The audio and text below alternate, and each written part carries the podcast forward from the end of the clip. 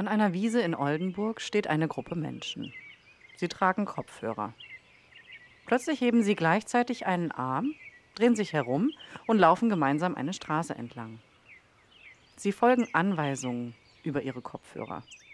Aber sie folgen nicht nur einfach einer Route.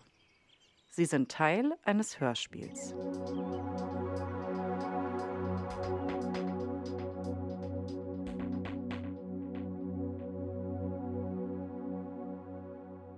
Mein Name ist Carolina Kaltschnee. In diesem Podcast stelle ich Projekte vor, die vom Fonds Soziokultur gefördert wurden.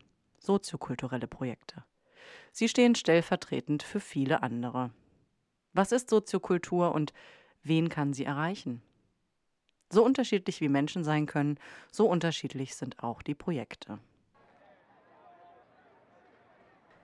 In der heutigen Folge laufen wir mit Menschen durch ihren Stadtteil und betrachten diesen durch die Augen verschiedener Menschen.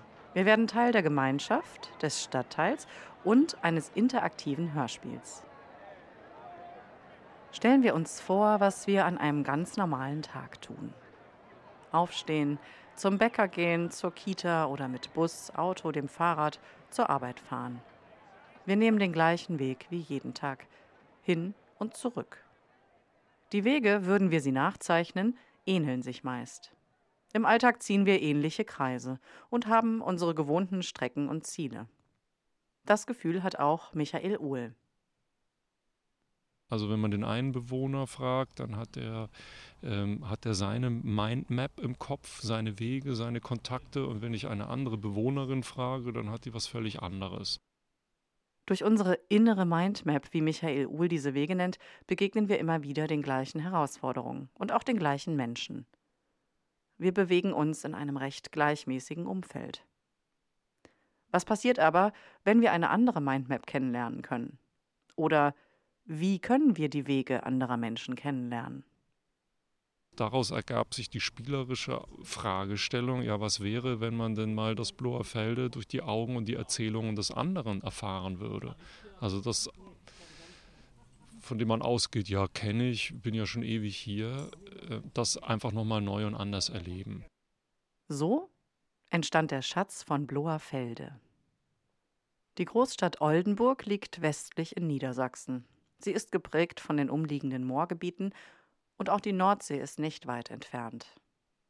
Die Stadt hat über 170.000 Einwohner. Im Stadtteil Bloerfelde mit seinem großen Baumbestand leben nicht mal 10.000 Menschen. Und hierher ist Michael Uhl gezogen. Michael Uhl ist Theaterregisseur und erst seit wenigen Jahren Oldenburger oder genauer Bloerfelder. Der Stadtteil hat es ihm angetan und ihn interessiert. Obwohl die Universität nur einen Kilometer entfernt ist, ist es hier eher ruhig. Die meisten Kulturangebote sind in der Innenstadt. Oldenburg ist eine Stadt, die ein Zentrum hat, das sehr alimentiert ist. Das ganze kulturelle Leben oder das meiste des kulturellen Lebens, des geförderten kulturellen Lebens findet in der Innenstadt statt. So reizvoll Innenstädte deutscher Großstädte sind.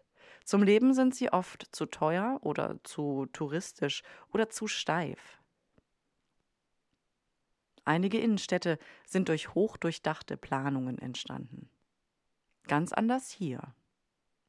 Bloherfeld ist ein weitläufiger Stadtteil am Stadtrand.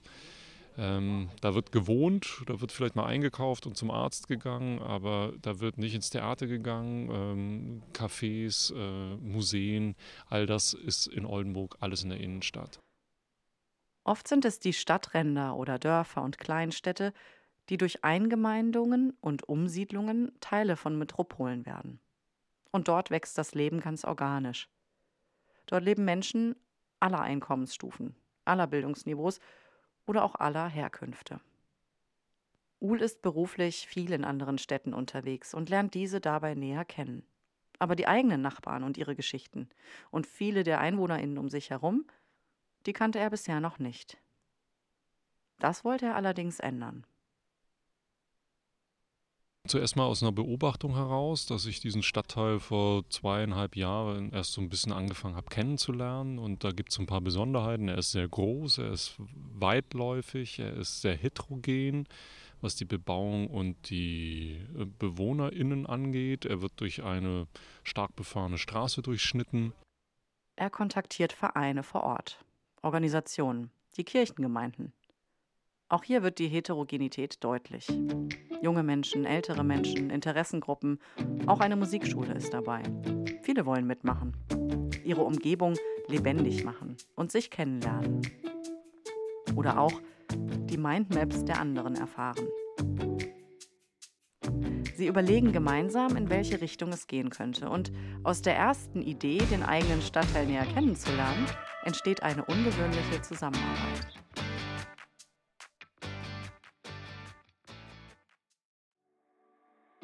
Reizvolle war genau die Mischung. Also mit zum einen mit einem professionellen Schauspielensemble zu arbeiten, dann aber, das war für mich sehr wichtig, mit äh, das ausschließlich aus der lokalen Szene zu besetzen und auf der anderen Seite äh, Bürgerinnen und Bürger zu haben und dann aber auch die beteiligten Gruppen und Vereine. Die Profis und Laien werden am Ende gemeinsam im Hörspiel zu hören sein. Und weil es um den Ort und die BewohnerInnen geht, soll die Bühne dorthin, wo die Menschen sind. Und dann war eigentlich klar, dass wir den Stadtteil selbst zur Bühne machen. Also indem wir den Fokus darauf legen und sagen, wir lassen eine kulturelle Veranstaltung mit all dem äh, professionellen Background, den wir mitbringen und dem Anspruch, den wir haben, wir machen das bewusst eben nicht im Zentrum. Wir machen das, äh, wir machen den Stadtteil zur Bühne. Ja. Und deswegen war klar, das muss ein Projekt im öffentlichen Raum sein.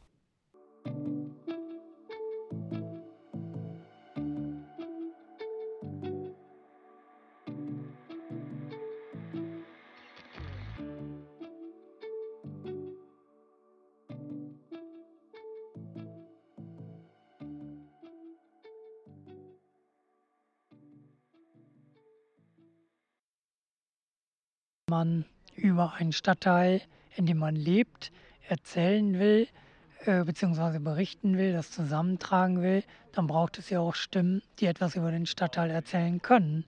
Und die haben wir halt gesammelt. Und tatsächlich gehen sie zu den Menschen nach Hause. Hier treffen die Bürgervereine, die BürgerInnen vor Ort, die professionellen SchauspielerInnen und der Regisseur aufeinander.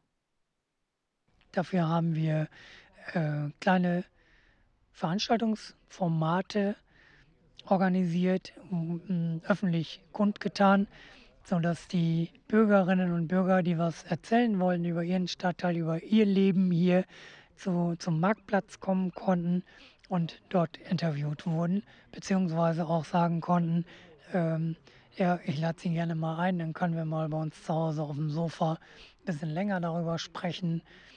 Und dann erzähle ich Ihnen mal ganz viel vom Stadtteil Bloerfelde. Geschichten aus Bloerfelde. Menschen, die hier schon lange leben, erzählen von besonderen Orten, wie ihre Kindheit hier aussah oder wie sich das Stadtbild verändert hat. Kein Buch, kein Archiv, sondern lebendige Beschreibungen. Herr Behrens erzählt, wie sie Bloerfelder interviewt haben. Ältere, die von ihrer Kindheit erzählen oder wie sie nach langer Flucht hier in Niedersachsen angekommen sind. Von Landwirtschaft und der sich verändernden Infrastruktur und jüngere MitbewohnerInnen, die von den vielen unterschiedlichen Kulturen berichten, die sie kennenlernten. Insgesamt über 30 Personen. Behrens, der auch in der Politik tätig ist, und der Bürgerverein, den es bereits seit 1952 gibt.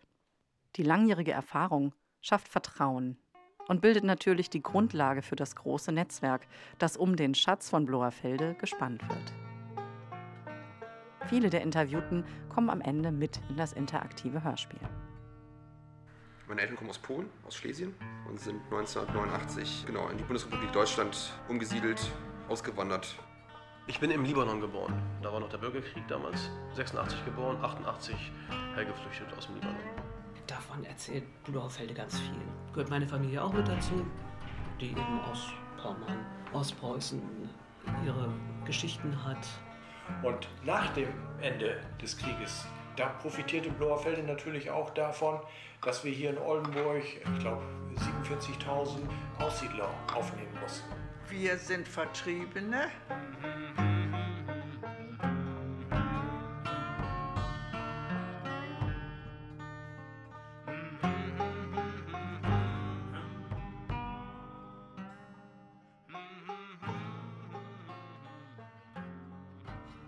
Als alle Stimmen und Interviews gesammelt sind, schneiden, formatieren und fügen sie all das zusammen zu einer Geschichte. Zig Interviews, Besuche von Bloerfeldern, das Ablaufen der Route, eine Dramaturgie und schließlich auch das Einsprechen des Hörspiels. Nach Monaten der Vorbereitung ist es im Sommer dann soweit. Denn das Erzählte soll ja auch gehört werden.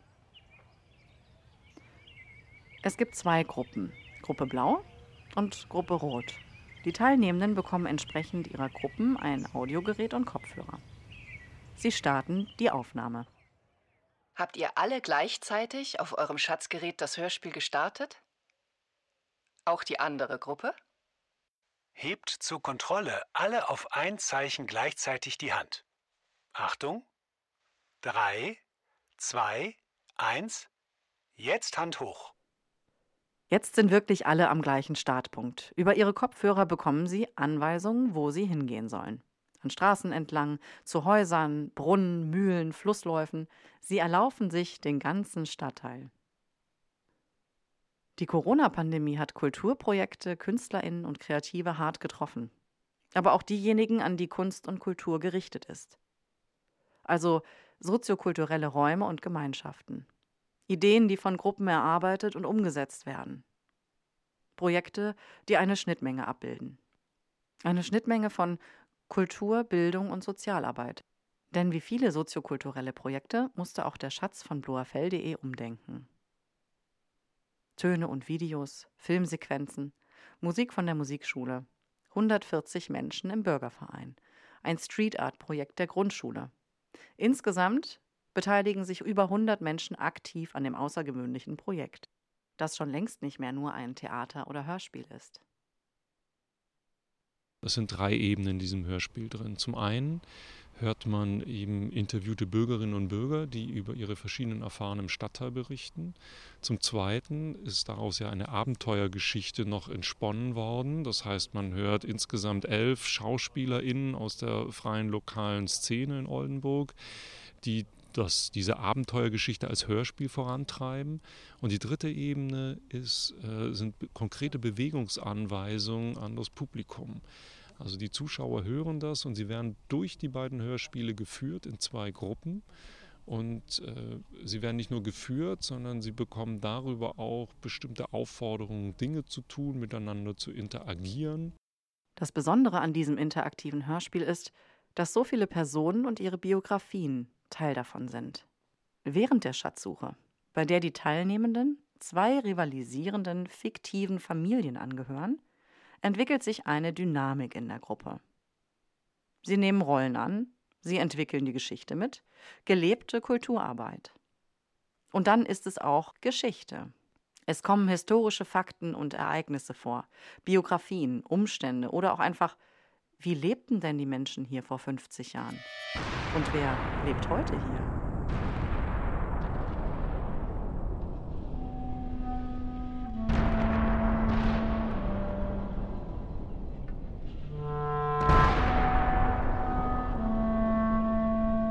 Wir saßen ja auch häufig noch im Keller, weil immer noch mal wieder Angriffe waren, die Flieger und so. Ich kann mich noch erinnern, als mein Vater, der ist 49 aus dem Krieg zurückgekommen. Mein Vater ist im Krieg geblieben. Wir mussten flüchten. Meine Mutter war Flüchtling, ist mit meinen drei Geschwistern auf der Flucht gewesen. Dann kann ich mich daran erinnern, dass ich zu meinen Eltern sah, als ich den ersten Engländer sah. Die sehen ja genauso aus wie wir.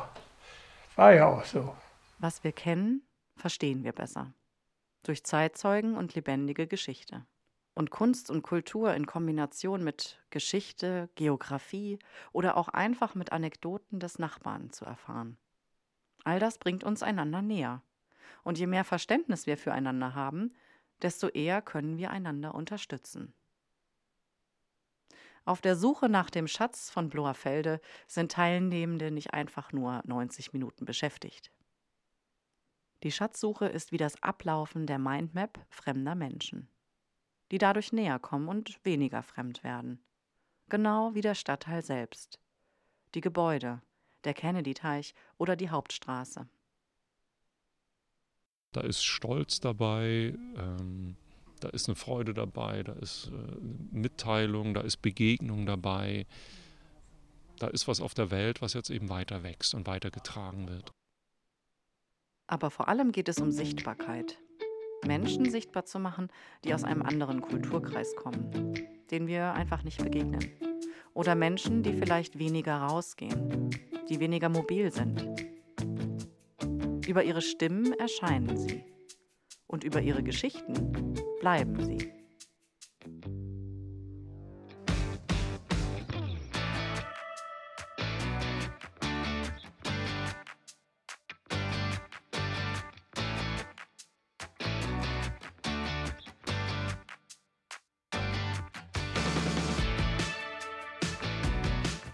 Folge ging es um Nachbarschaft und ein lebendig gewordenes Hörspiel.